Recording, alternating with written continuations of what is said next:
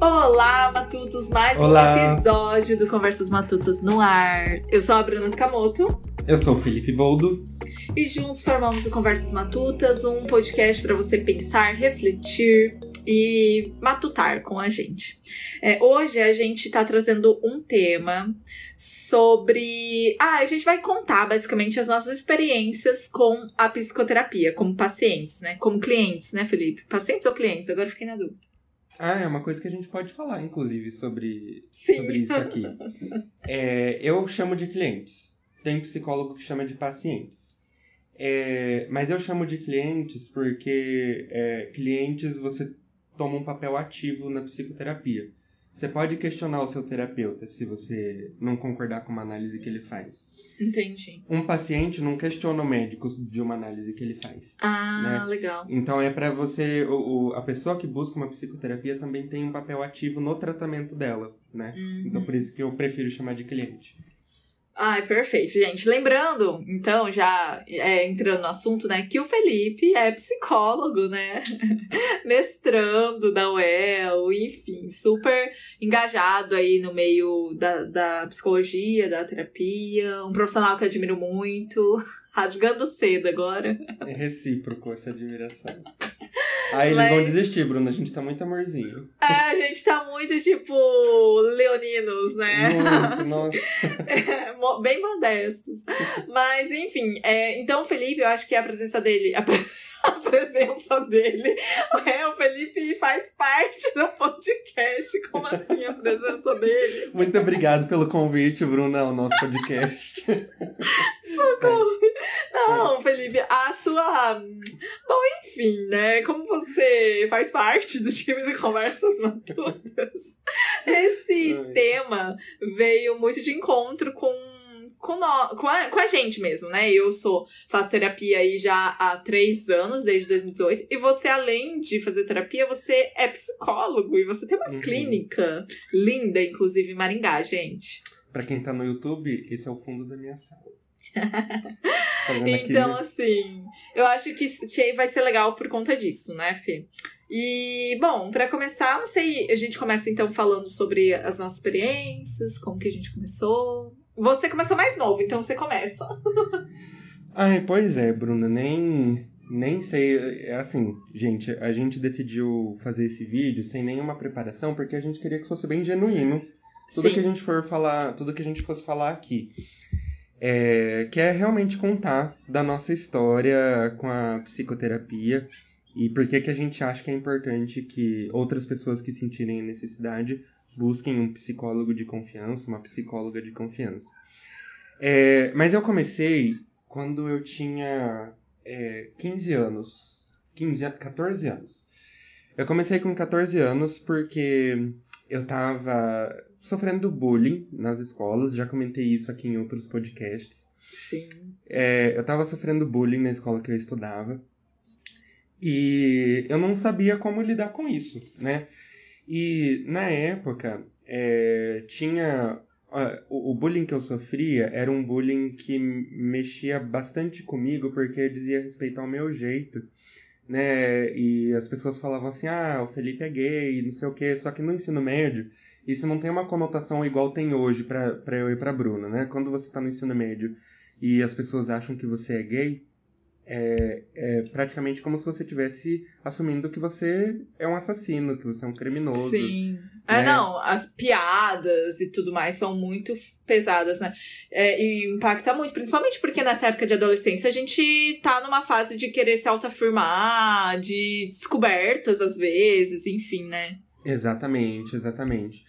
E, e é uma coisa assim que pra mim não fazia sentido na época, né? Porque é, eu, eu, eu não me sentia. Eu não me sentia gay, né? Eu, eu Uhum. gostava de outra. Eu já tinha gostado de meninas. É, e eu já tinha me apaixonado por meninas. Né? Verdade. Aquelas que A eu Bruna- lembro. ó, a gente sempre tem que repetir isso, né, Bruna? Mas vai que tem alguém novo. É, Eu e a Bruna, a gente é amigo desde os. Dos, eu nove. tinha 10 anos e ela 9 anos. Isso. né? Hoje eu tenho 26 e ela 25. Então, assim, ah. um tempinho de amizade aí. Façam as contas. então eu lembro muito dessa época do Felipe, tá? Só pra ressaltar aí. Sim, ela lembra. Ela lembra mesmo. Inclusive, coitado do seu ouvido, né, Bruna? Imagina. É. é. Então, é, inclusive, quando eu estava sofrendo esse bullying, eu estava apaixonado por uma outra menina, por exemplo. Sim. Então, enfim, era um bullying que para mim não tinha sentido, mas coisas em mim, coisas no meu jeito, é, praticamente diziam para as pessoas que ela tinha o direito de me zoar e de me excluir e de fazer o que elas bem entendiam comigo. Eu não sabia como reagir a isso porque eu entendia que era eu que estava errado, né? Então eu achei realmente que eu tinha que mudar o meu jeito. E eu comecei a perceber que aí eu comecei a ficar mais sério, mais retraído. Eu era um, eu sempre fui uma criança tímida, mas eu nunca tinha, eu nunca tive vergonha do meu jeito, né, uhum. quando eu era criança, pelo menos. E aí eu, eu apresentava trabalho em, em público, eu fazia teatro, enfim. Fazia então, eu, canto. Canto, eu, eu fiz coreal, né, uma época Verdade. da minha vida, né, e... Então, eu tive muito. Eu não tinha medo do, da pessoa que eu era. Só que eu fui ensinado que sim, que eu tava errado. Então eu tive que começar a mudar meu jeito, a me tornar uma pessoa mais séria, uma pessoa que não sorria muito, uma pessoa que era contida no corpo, né? Então eu não posso mexer muito as mãos, porque quem mexe muito as mãos é gay. E tudo isso para não chamar a atenção do pessoal da minha sala na oitava série, né? Na época era oitava série, hoje seria o nono ano. Enfim. E. Só que eu comecei a me deprimir. Então eu comecei a me deprimir muito com isso. Eu tinha que ir para a escola porque, ao mesmo tempo que eu sofri esse bullying, eu sempre tinha sido uma pessoa é, muito estudiosa. Então eu tinha que ir para a escola. E. E ao mesmo tempo eu não queria estar tá lá. É, mas eu tinha meus amigos que eu gostava, que estavam uhum. lá também, mas eu não podia falar isso para eles, porque é uma vergonha, né? Você falar isso para os seus amigos no, no ensino médio. É, eu não podia falar isso para eles e eu não podia falar para os meus pais, né? Porque eu tinha medo que eles ficassem bravos, ach, é, perguntando: ah, mas por que que eles falam isso de você, uhum. né? Até que teve um dia que a minha mãe me viu chorando na cama, não era para ela ter visto, né? E, e aí ela me levou em um psiquiatra, né? É, ela me levou em um psiquiatra. Naquela época eu comecei a tomar fluoxetina. Eu não precisava tomar fluoxetina, né?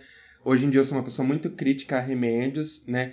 E eu não, não desconsidero a, a validade dos remédios, mas eu, eu acho que a gente tem que olhar com isso com mais é, criticidade, porque eu não precisava tomar nenhum remédio eu sofria bullying na escola. Isso era um problema da escola, isso era um problema que eu precisava enfrentar em uma terapia, em uma conversa com uma outra pessoa que me orientasse, que ajudasse a entender os meus sentimentos. É, e daí eu, eu fiquei num psiquiatra um bom tempo, só que ainda assim né, a coisa não funcionava. Até que eu descobri é, que os univers... a minha mãe descobriu para mim, na verdade. É, ela descobriu que os universitários, né, da, da faculdade Pitágoras aí em Londrina, Bruna. Sei. É, eles atendiam é, atendiam de graça, assim, né? Eu, depois que eu fiz psicologia, eu vi que isso é comum para todas as universidades que tem psicologia. É, e aí eu comecei a fazer, né? E aí era uma, era uma moça, é, ela me atendia muito bem, Assim, ela era muito acolhedora comigo, ela dava muita importância para tudo que eu falava. Eu me senti muito bem, muito acolhido, e ela era realmente muito competente, mas eu acho que se ela tivesse só me acolhido e só me ouvido, sem ter feito mais nada, eu já teria me sentido muito bem. Então esse foi o primeiro contato com, uma terapia e naquela época eu já fiquei encantado, né, com com terapia. Eu não, não vi a hora de chegar assim e de falar com a minha psicóloga, né? Isso com 14 anos. Eu lembro muito dessa época, assim, Fê, porque hum. o nosso grupinho aqui do prédio, para quem não sabe, a gente morou no mesmo prédio, né? Por isso que a gente se conhece desde pequenininho. E o nosso grupinho do prédio, que era eu, você, a Letícia e a Michelle, vocês três, se eu não me engano, faziam terapia. Eram vocês três que faziam. Tipo, teve uma Uhum. época que vocês faziam na mesma época, assim. E eu não fazia. E aí eu lembro que eu ouvia tantas coisas boas, tipo, de vocês, sabe, sobre terapia, que eu cresci, a minha adolescência, final de adolescência, começo da fase adulta, eu sempre falava que eu queria um dia fazer terapia, sabe, pra ter essa experiência e, enfim, pra saber o que era, né? Porque todo mundo falava tão bem. É, então, nossa, eu lembro muito dessa, dessa época que a gente viveu aí no final da adolescência. Sim, sim. E, e é uma época que a gente precisa tanto, né, na adolescência. Eu, pelo menos, na minha adolescência, eu sinto Total. que eu, eu precisava muito, né?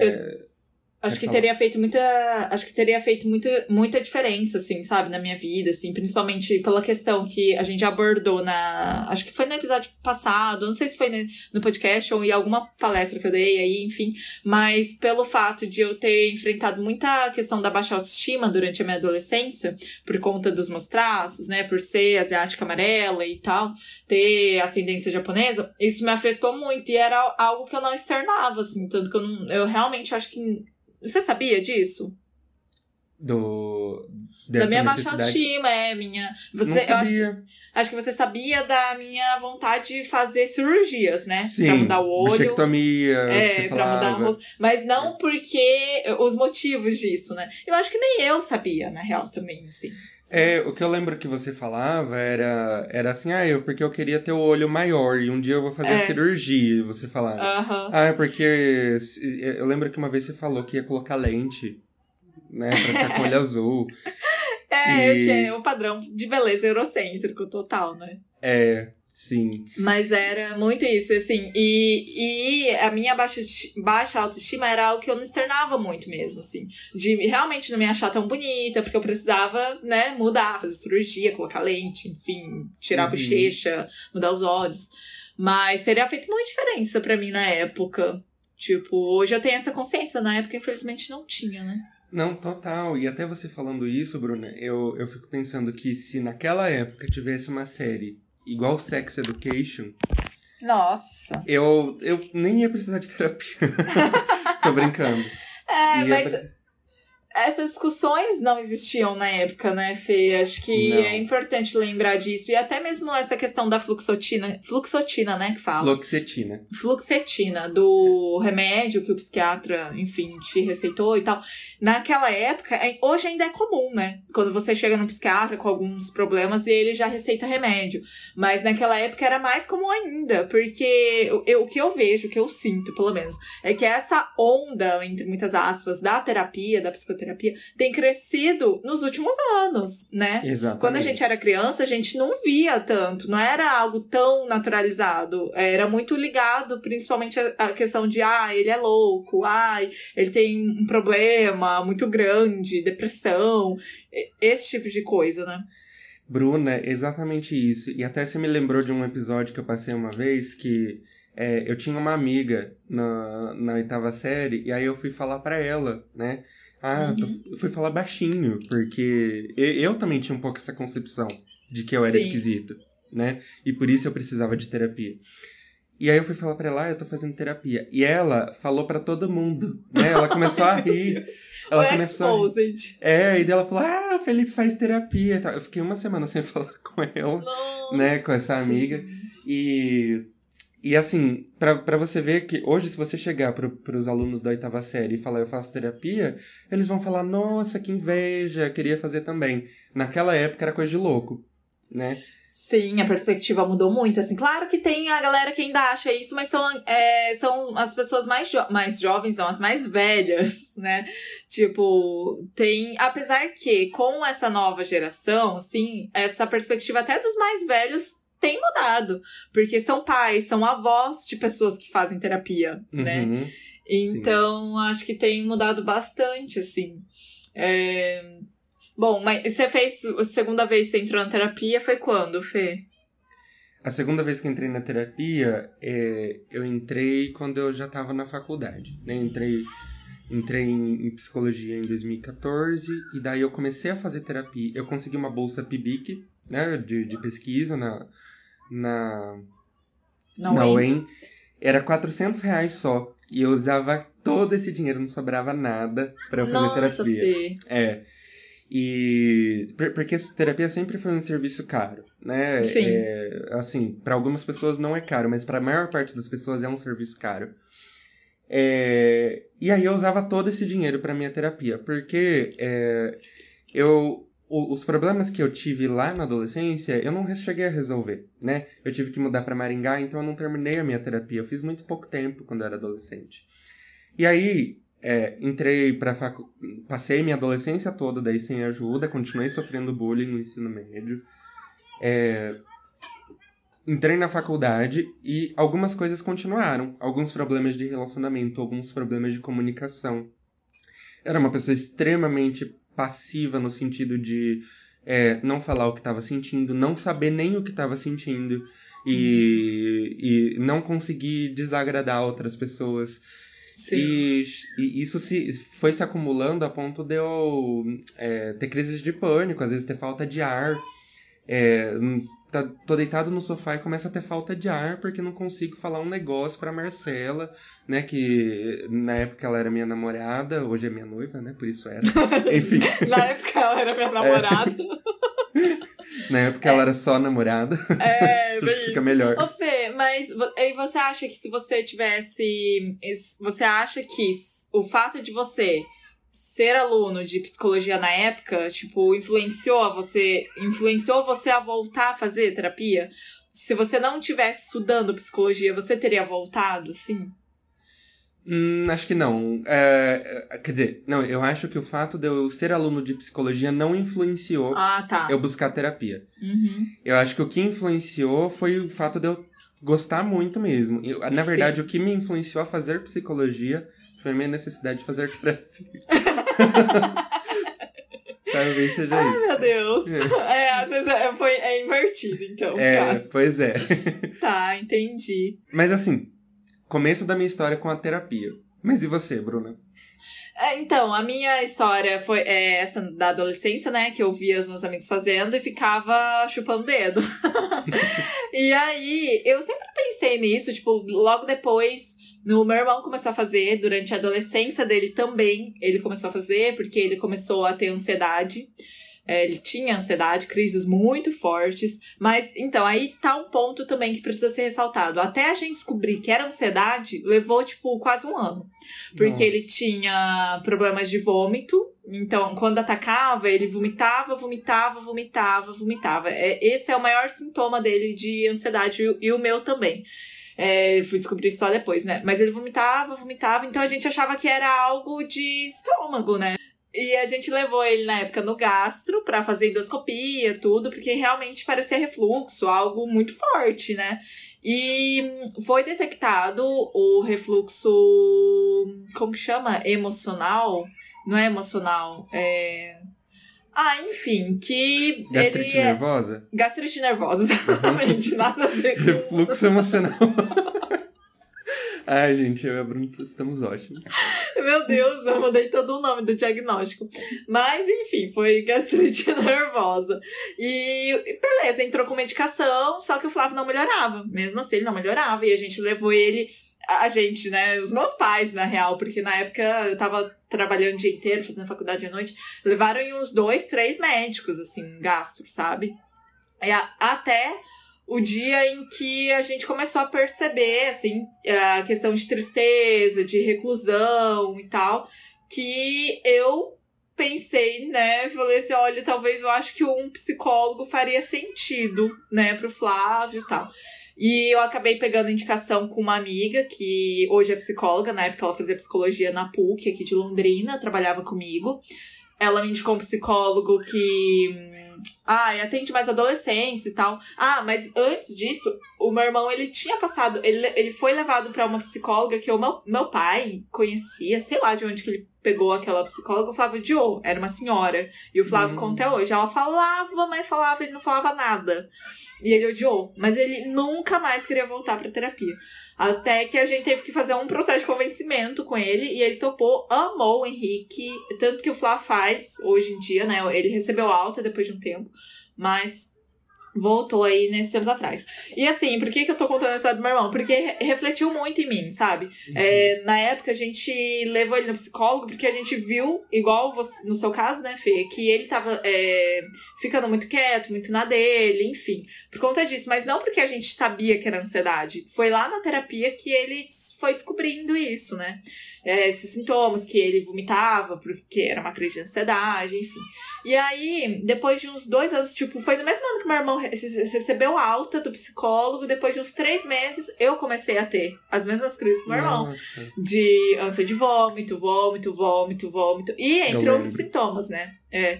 Mas é. a gente lembra muita coisa um do outro. Uhum. É, entre outros sintomas, óbvio, palpitação, falta de ar e tal, mas o principal era ânsia, ânsia de vômito. Assim. Tanto que, quando eu comecei a perceber isso, eu já me liguei que era ansiedade, por conta do histórico do meu irmão, né? Diferente dele, eu não precisei ficar um ano procurando um diagnóstico ali em gastro e tal.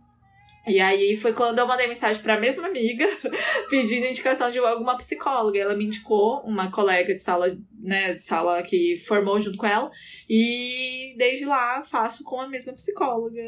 Então foi meio que por necessidade, assim, sabe? Total necessidade. Tipo, não foi porque, ai, tô sem fazer nada, tá sobrando dinheiro, vou. Quero me autoconhecer. É, quero me autoconhecer. tipo, não foi, foi necessidade. E, nossa, assim, atingiu muitas expectativas minhas que eu tinha do que eu escutava de vocês. Que bom, Bruna. E você teve muita sorte, na verdade, porque. É, igual aconteceu com o Flávio, terapia não é uma coisa que você gosta de primeira, né? Muitas vezes você tem que trocar algumas vezes até você achar um psicólogo que você goste. É, eu troquei algumas vezes de psicólogos, né? Então, a, a, primeira que eu tive na adolescência em Londrina, eu precisei trocar por. mudei de cidade. É, e aí, aqui em Maringá, quando eu comecei a fazer é, terapia com essa psicóloga, que eu dava toda a minha bolsa para pagar ela, é, eu, eu, fiquei bastante tempo com ela, mas aí, é, por motivos de a gente começou a frequentar muito os mesmos lugares, porque ela também era analista do comportamento, né? Daí acabou, eu acabei, é, é, eu e ela chegamos à conclusão de que seria melhor encerrar ali. Mas eu já estava muito bem, né? Ela já tinha me ajudado em muitas questões que eu nunca tinha que eu nunca tinha parado para pensar, na verdade, e que eram problemas que eu comecei a conhecer em terapia, né? E aí ela me ajudou muito. É, mas foi, foi assim, né? Foi um, foi a primeira vez que eu paguei uma psicóloga particular e eu ouvi como que era incrível aquilo, né? É, valia o investimento, né? Valeu. Nossa, valia cada centavo, né? Hoje eu falo, é, eu, eu fico sem as coisas básicas, mas eu não deixo de pagar minha terapia, né? Eu dou muito valor para minha terapia. E então, em resumo, foi esses os primeiros contatos que eu tive, né? E daí, claro, eu já estava fazendo psicologia, eu já tinha ideia mais ou menos de algumas coisas. Aí, a sua pergunta se, é, se a psicologia influenciou um pouco, eu acho que a psicologia, conforme eu fui entendendo algumas coisas, ela me ajudou também a ser uma pessoa melhor, né? É... Ah, imagino, posso imaginar. Não tem como, né? É. Não. Não afetar. Não, se, se você fez o curso de psicologia e você entrou igual você saiu, você não fez o curso de psicologia, né? Você levou ele com a barriga, sei lá o que, que você fez. Mas você não fez o, curso de psicologia. Você errou, né? É, eu acho que você entra, você entra de um jeito e você sai, se você vive realmente o curso, você sai melhor, né? E, e você começa a, a deixar de dar importância para algumas coisas que a, a sociedade diz que é importante né? Por exemplo, eu lembro uma vez da fala de uma menina da minha sala que ela falou que no passado ela zoava menino que brincava de boneca, né? E aí depois que ela começou a fazer psicologia e a gente começou a questionar algumas coisas, é, quando ela ouve alguém impedindo um menino de brigar, brincar de boneca, ela diz que ela sente uma dor física no peito. Nossa! De, tão, de, de tanto que a psicologia mudou ela, né? Ah, de tanto que sim. ela vê a violência da situação. Enfim. E outra coisa também, Fê, é que, assim, por exemplo, eu, no caso, entrei com, com a necessidade, né, de falar sobre a minha ansiedade, entender sobre a minha ansiedade. Ah, e no começo também eu tive muita vergonha, não de fazer terapia, mas pela questão de ansiedade, porque era uhum. algo que eu não conhecia, nada, nada, nada. Tipo, apesar do meu irmão ter enfrentado ansiedade ali por dois anos, fazendo terapia e tudo, foi de uma época que eu, fi eu fiquei um pouco distante, sabe? Aqui, é, da minha família, até mesmo do meu irmão, por conta da faculdade, por conta do trabalho, trabalhando o dia inteiro, né? Fazendo faculdade à noite. Enfim, também é, aí eu acabei. Eu não sabia muito bem o que era ansiedade, eu não. E a comunicação com meu irmão também, a gente não tinha uma relação tão próxima. E aí, quando eu comecei a fazer terapia, eu queria entender principalmente ansiedade, porque eu desconhecia total, e eu me envergonhava até um pouco disso. Demorei alguns meses para começar a falar com mais pessoas sobre isso, sabe? Ai, que eu, eu, acho que eu tenho ansiedade, tô passando por isso, isso e isso, tenho algumas crises e tal. É, na época não sabia, obviamente, o que desencadeou isso, né? Mas eu imagino que tenha sido principalmente o fato de eu ter sido demitida de uma empresa, né? Uhum. Porque foi bem na época é, que eu comecei a trabalhar numa campanha política, né? Naquele ano, em 2018. Eu tinha sido demitida de uma empresa e comecei a trabalhar numa campanha política. E era questão de cobrança, eu acho sabe? Na época eu achava que a demissão não tinha nada a ver, mas hoje eu acho que faz sentido. Tipo, eu me cobrava porque eu tinha medo de ser demitida de novo, entendeu?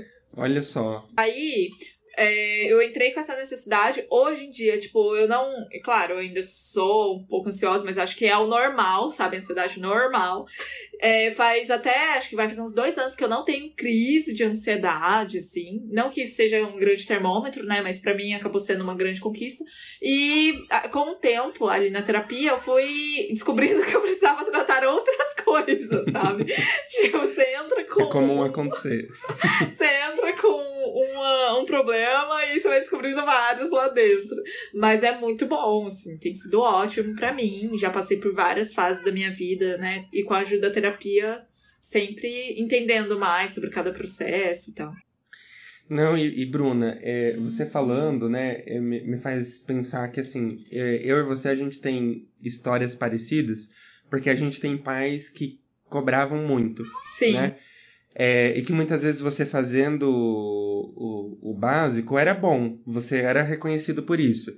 Mas é, muitas vezes a gente só era reconhecido se a gente fosse muito mais do que o básico, né? Total. Se fosse só medíocre, não, isso aqui não dá, né? Se fosse só ali aquela criança mediana que tá ali felizona vivendo a vida dela, não dá, né? Você tem que ser o melhor, né? Enfim, e, e aí, você falando um pouco sobre isso, né, que você foi demitida, é você lidar diretamente com uma coisa que eu tô aprendendo hoje a lidar em terapia, que é com o fracasso, né? Então, é, a terapia, para mim hoje, é, impactos que a terapia teve na minha vida, né? Se, gente, se eu for colocar dois principais pontos: aceitação da bissexualidade, né? Aceitação disso, entender muitas coisas que antes eram muito confusas para mim, durante muitos anos foram. É, então acho que talvez esse seja o ponto principal que a terapia ajudou. E que era uma coisa que às vezes a gente, é, é, dependendo do, do preparo do terapeuta, ele não consegue ver isso muito bem. E aí você continua confuso. Né? E eu acho que isso aconteceu comigo é, pelos terapeutas que eu passei, até eu chegar nesse último agora, que ele conseguiu ver algumas coisas que os outros não viram. É, não desmerecendo o que os outros contribuíram para mim, né? Que foram muitas coisas. Sim. Mas a gente não pegou tanto nesse ponto, né, da sexualidade. Uhum. Então, primeiro, primeiro ponto, aceitação da sexualidade. Segundo ponto foi é, aceitação do sentimento de fracasso, né? De que ele é uma Olha. coisa natural. Tá tudo bem você fracassar, porque você vai fracassar. O meu terapeuta ele fala bem assim, Felipe, seres humanos sentem fracasso, né? Eles se sentem fracassados. Você é ser humano, Felipe? Eu falo, eu sou ser humano.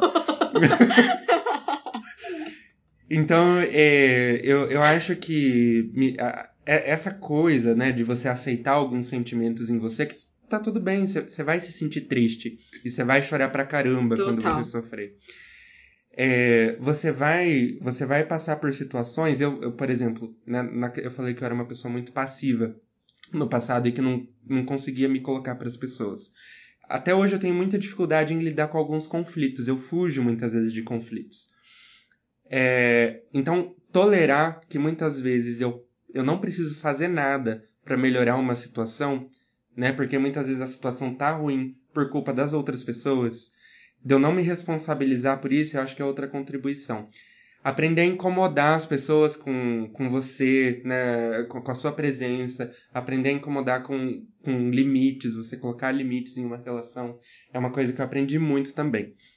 Ia falar é. duas coisas, só falei um monte, né? não, mas é, eu nunca tinha parado de pensar muito nisso, não, Fê. Mas assim, né, tentando refletir e lembrar de algumas coisas que eu aprendi muito com a terapia. Óbvio, a questão do autoconhecimento, acho que para mim é a base da terapia, tipo, e, e aí em autoconhecimento entra entender os meus gatilhos da ansiedade. Lá no começo, tipo, eu não sabia nem o significado de gatilho, gente. Uhum. então eu fui entendendo o que causava, o que me deixava ansiosa e por que isso me deixa ansiosa, uhum. né? Principalmente isso. E aprender a lidar mesmo com essas situações. É, a questão de falar não a questão de é, aceitar que as pessoas são livres é algo tão básico, né? Mas, por exemplo, vou dar um exemplo. É que eu sempre fui meio rebelde, digamos assim, de questionar as coisas aqui em casa, principalmente, as regras que colocavam e tal. Então, é, eu, por um lado, sempre fui colocada assim, como realmente uma pessoa que, ah, questiona demais e tal. E na terapia entender como isso pode, pode ser positivo, sabe? E às uhum. vezes os meus tipos de pensamentos não estarem todos tão errados assim, como sempre me colocaram que estava, né? Tipo, a questão, porque, vou dar um exemplo para não parecer doida, mas é, quando eu namorei, eu fui morar junto, então, ai, nossa, que doida, ou ai, nossa, não, tem que seguir aquela vida regradinha, de que você primeiro namora, aí depois você noiva, depois casa, depois mora junto, depois tem filho. Então, a terapia me ajudou a aceitar essa minha visão meio diferente, né? Da que eu fui ensinada a ter. Então, eu acho que esses são alguns pontos importantes. A questão da, da morte, do luto, tem me ajudado bastante também, que era algo que já fazia parte muito da minha vida, né? Que eu não sabia lidar muito bem. E tem, nossa, tem sido muito bom. Eu tenho me aberto também a entender e a mexer nessas feridas. Acho que isso é o mais importante, né? A gente respeitar o nosso tempo, tipo. É. Exato. Né? E a questão, óbvio, daí tudo que aconteceu durante esse tempo de terapia nesses três anos, fim de relacionamento, é, entender quais as consequências disso pra minha vida, porque foi um relacionamento regado a mentiras, né? Então, é, obviamente, isso vai impactar na minha vida, trazer consequências. Então, isso tem sido, a terapia tem sido essencial para lidar com isso. Sim, sim. E o que, que é muito coaching, né? Mal intencionado ou bem superficial, assim, eles, eles fazem por aí, né? Eles falam, ah, pense positivo, você tem que mudar o seu mindset e não sei o quê. E o que a Bruna falou é o contrário de, disso. Porque você vai lá, tem a ferida aqui, escancarada, aberta, tá doendo. E o terapeuta vai lá junto com você, pega na sua mãozinha e finca o dedo na ferida, né? É bem isso. Você vai falar sobre a ferida, você vai sentir a ferida. É, você não vai tomar um remédio para que ela doa menos. Você vai sentir ela porque ela tem que doer, né? E esse é o seu processo de desenvolvimento. Você precisa sentir essa dor. É, e eu, eu acho que isso é, é, diferente de tudo assim que a gente vê no mundo fora da terapia. Porque o mundo fora da terapia, ele tá falando, você tem que ser feliz, você tem que ser você tem que ter força de vontade. Só você pode mudar a sua situação que você tá agora. Ai, é, meu Deus. É muito motivacional, né? Muito motivacional. E, e a terapia fala: não, peraí. Vamos olhar para sua dor, né? Vamos entender primeiro por que, que tá doendo e vamos sentir, né, a dor primeiro. E daí agora vamos, vamos tentar enfrentar a partir disso, mas não fugindo da dor, mas sentindo a dor enquanto você faz outras coisas também, né?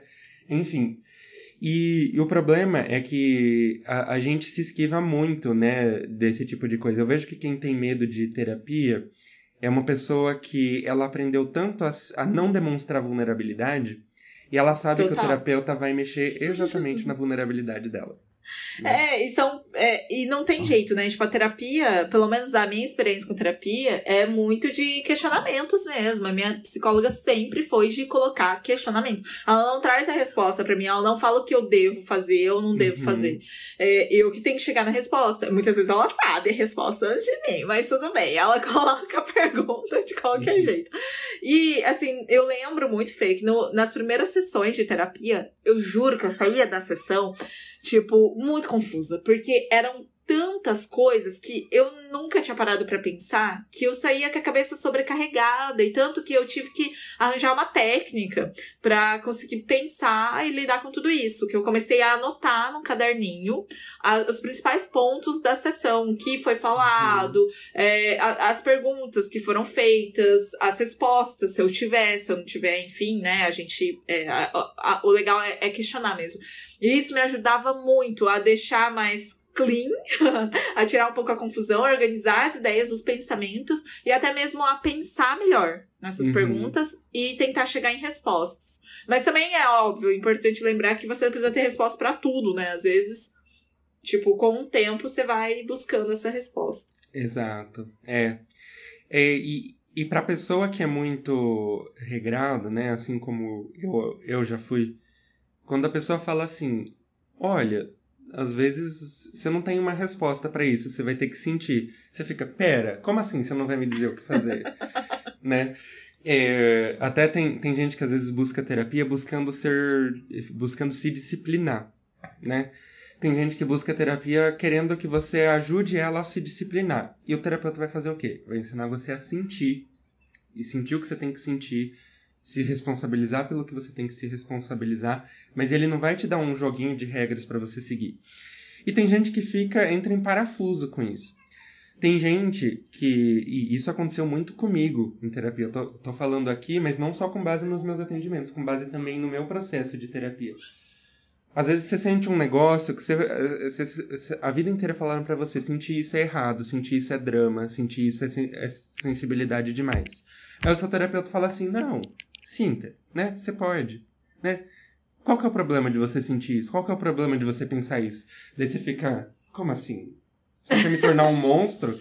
Esse monstro que o tempo todo eu lutei tanto para guardar e deixar ele fechadinho aqui dentro de mim. Você tá dizendo que ele pode sair, uhum. né? Isso assusta muitas pessoas num primeiro impacto, né? Tem, tem gente que inclusive para na primeira sessão se percebe que você ah, vai sim. trabalhar desse jeito, né? Pode falar. Não, é, eu acho que é muito importante isso. Realmente, a gente tem que estar aberto para descobrir coisas boas e ruins, tipo, da, da nossa personalidade, do nosso comportamento, principalmente, sabe?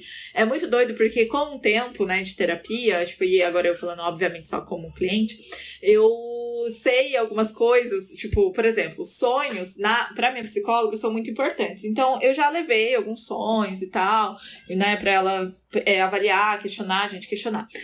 E, às vezes, não só ações, mas situações que acontecem ou coisas que eu penso que eu já consigo pensar lá na frente, sabe? Antes da minha psicóloga questionar, eu já, já tenho as respostas e até mesmo às vezes as perguntas. e aí já é meio processo andado. É, e assim, chega num ponto que, às vezes, eu sei, aconteceu isso recentemente, que eu tive dois sonhos que eu sabia que ai, tinha alguma coisa ali que me incomodava, sabe? Que eu não queria tocar muito no assunto, porque tava. Tinha um negócio. Ficou no ar, meio confuso para mim, mexia com sentimentos e tal. E aí eu fui postergando, posterguei acho que uma ou duas sessões só, porque daí também eu falei, não, preciso falar disso. é, já tava ficando aqui, sabe, engasgado. Então, eu levei. Mas é muito comum, né, Fê, assim, com com o tempo a gente saber o que. A gente acaba é, entendendo muitas coisas até mesmo antes de entrar para a sessão, é, nós uhum. mesmos pensando, refletindo e tal. E, isso é resultado de terapia, né? Que a minha psicóloga falou isso. Sim, isso é resultado de terapia, inclusive é, é um dos sinais que eu vejo para dar alta para algum cliente. Se você já sabe fazer suas próprias análises, se você sabe de onde surgiu alguma coisa, e se não só analisando e sabendo de onde surgiu e entendendo o que está acontecendo com você, você sabe enfrentar, você sabe o que fazer para enfrentar. Esse é o ponto que eu vejo para dar alta para alguém. Hum, muito bom. Então, você falando, Bruna, que você já teve o sonho, você já percebeu que tem um negócio estranho, que você já sabe mais ou menos onde isso vai dar, é um puta sinal de uma pessoa terapeutizada, né? Terapeutizada. É. Eu quero esse troféu. É, hashtag terapeutizado. É, exatamente. Mas é isso, porque muitas, eu vejo, eu sei, assim, que muita gente não tá aberta a entender essas uhum. vulnerabilidades que a gente tem. Porque todo mundo tem, gente. Todo mundo tem, uhum. sabe? E às vezes o que você descobre com a terapia não, não são só flores, né? É, envolve também muita questão de dor e tal, assim como o Felipe falou. Até por isso, os psicólogos, né, eles são formados, são aí bons anos de graduação para entender, para estudar e poder atender. Uhum. É, não, para mim, e às vezes você vai descobrir que você não é uma pessoa tão legal assim quanto você acha que você é. Né? Exato! Né? Eu já tive que mostrar para muito cliente que muitas vezes eles, eles eram machistas e não é fácil você aceitar que você é um machista. Sim. Eu descobri na minha terapia o quão controlador eu sou, né? Da, Total, é, eu também. É, a Bruna também. o nosso Exposed fez. Você tá expondo a gente? Como assim? São os controladores? Eu não, fale por é, você. Mas, Mas é muito. Tipo, o controlador, a questão, enfim, até mesmo do meu relacionamento, né, Felipe? Um exemplo bem tonto às vezes. Mas, tipo, eu namorei por cinco anos e meio e eu sabia que no fundo eu queria terminar e que uhum. essa era uma solução é, para as minhas insatisfações ali com o relacionamento. Eu não levava para terapia e nem conversava muito com os meus amigos sobre isso, porque sabia que hum, provavelmente chegaria a essa conclusão, sabe? Então eu ficava fugindo, né? Só que qual que é a conclusão mais óbvia? A gente tenta mudar outra pessoa. ao invés de, de, terminar a relação, né? É, exatamente. A gente fica falando, você precisa de terapia, mas é, é a gente que não tá conseguindo colocar limite na relação. Bem isso, né? assim. Tanto que na, na minha terapia, tipo, eu, fiz, eu faço há três anos, só desde 2018. Só depois que eu terminei esse relacionamento que, né, enfim, ele terminou comigo, eu, consegui, eu comecei a falar sobre ele. Tipo, uhum. somente, porque em um ano e meio de terapia, enquanto eu namorava, a gente, eu nunca toquei no nome, assim, tipo, e quando tocava eram coisas boas, né? Que louco isso, né? Eu também, é, eu, eu, eu, eu não sou uma pessoa gorda, mas eu sempre tive problema com o meu peso. É, e aí, eu já tô em terapia com, com esse psicólogo há um ano. E raramente é, eu falava de, do, do meu peso para ele, do meu problema com peso para ele, porque eu sabia que ele ia trabalhar a aceitação, né? De algumas tá coisas que precisavam ser aceitas. E aí eu não falava, porque eu não quero me aceitar, eu quero emagrecer, então o que, que vai acontecer? Né? E, e enfim, então a gente, a gente faz isso. Por isso que a terapia também é um processo a longo prazo, porque nem sempre ah, a gente está preparado para é. falar logo de cara. As pessoas me perguntam muito, porque como às vezes eu abordo, né, sobre saúde mental no meu Instagram, é, a galera fica, ai, Bruna, comecei a fazer, quando que eu vou ver resultado? Eu, gente, não sei. Calma. Sabe? Dê tempo ao tempo, tipo, é tudo um processo, não é um negócio que você toma e amanhã, sabe, já tá é. tá ótimo, é outra pessoa. É, é. Vai muito, e vai muito da pessoa também, né? Exatamente. Tipo, exatamente. vai mais dela do que eu. Como que eu vou falar quanto tempo demora? Eu vou saber. e até pra gente ir finalizando, Bruna, uma das dicas é: se você já foi uns dois meses mais ou menos, e você percebe que você não gosta de estar tá ali, não porque a pessoa tá cutucando na ferida, mas você não tá, não tá fazendo sentido para você. Você vê e você acha que é um tempo perdido, né? Então, talvez seja a hora de trocar de terapeuta. Não porque Boa. o antigo terapeuta seja ruim, mas porque não deu match ali com você, né? Não, eu, eu sempre falo, Fê, nossa, defendo muito essa questão de que as pessoas precisam se sentir confortáveis, né? Pra você, pro processo de terapia ser bacana ali, você tem que se sentir confortável, né? Uhum. Enfim. Sim, você tem que se sentir confortável, você tem que gostar e você tem que começar a ver efeitos na sua vida, mesmo que sejam mínimos, mas você tem que ver alguma diferença né? E aí, se você não se sente confortável, se você não gosta de estar tá ali, se você não vê efeitos na sua vida, se na maior parte do tempo que você está ali você não vê sentido, talvez seja a hora de trocar, né? É... Mas eu, eu acho que, assim, se você estiver chegando também com pressa, né, de que seu terapeuta resolva todos os seus problemas, você vai se frustrar. Porque é você que vai resolver, Né? É, exatamente. Não depende do, muito do. Claro, depende do psicólogo, porque, né, enfim, ele vai. Ele é o profissional ali. Mas você precisa estar aberto. Já falei isso 300 vezes, então coloque na cabeça de vocês. Exatamente. Exatamente. E só pra finalizar, Fê, eu sou uma grande defensora da psicoterapia, quero deixar isso muito claro aqui. Às vezes eu apareço no Instagram, nos stories, falando, tipo, quão difícil às vezes é, sabe, mexer em algumas feridas, falar sobre os assuntos. Aí às vezes me perguntam, mas você indica? Gente, sim, eu indico. Essas uhum. questões, elas fazem parte do processo de psicoterapia, tá? uhum. tá? Então, eu sou uma grande defensora, acho muito legal, admiro muito o trabalho dos psicólogos. Tô aqui rasgando seda de novo, mas mas, e, e, eu, mais do que isso, tenho muito orgulho dos meus amigos psicólogos, são Felipe oh. e a Dai, que vai participar um dia do nosso podcast aqui. Com porque certeza, ela já foi convidada, é. Então, eu tenho muito orgulho, tipo, acho muito legal o trabalho. É um trabalho que, meu Deus, envolve tanta coisa, sabe?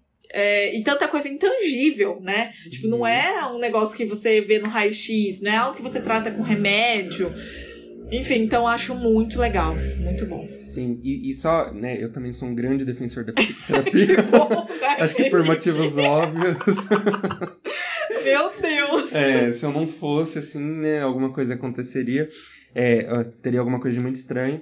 Mas, assim, eu queria fazer duas ressalvas sobre isso. Eu não sou a favor da gente é, falar que as pessoas, todas as pessoas deveriam fazer terapia. Tem gente que não. Tem gente que não precisa de terapia, tem gente que consegue se conhecer e levar a própria vida sem uma terapia. Que legal. Agora, se essa pessoa quiser uma terapia, ok, ela vai usufruir disso também.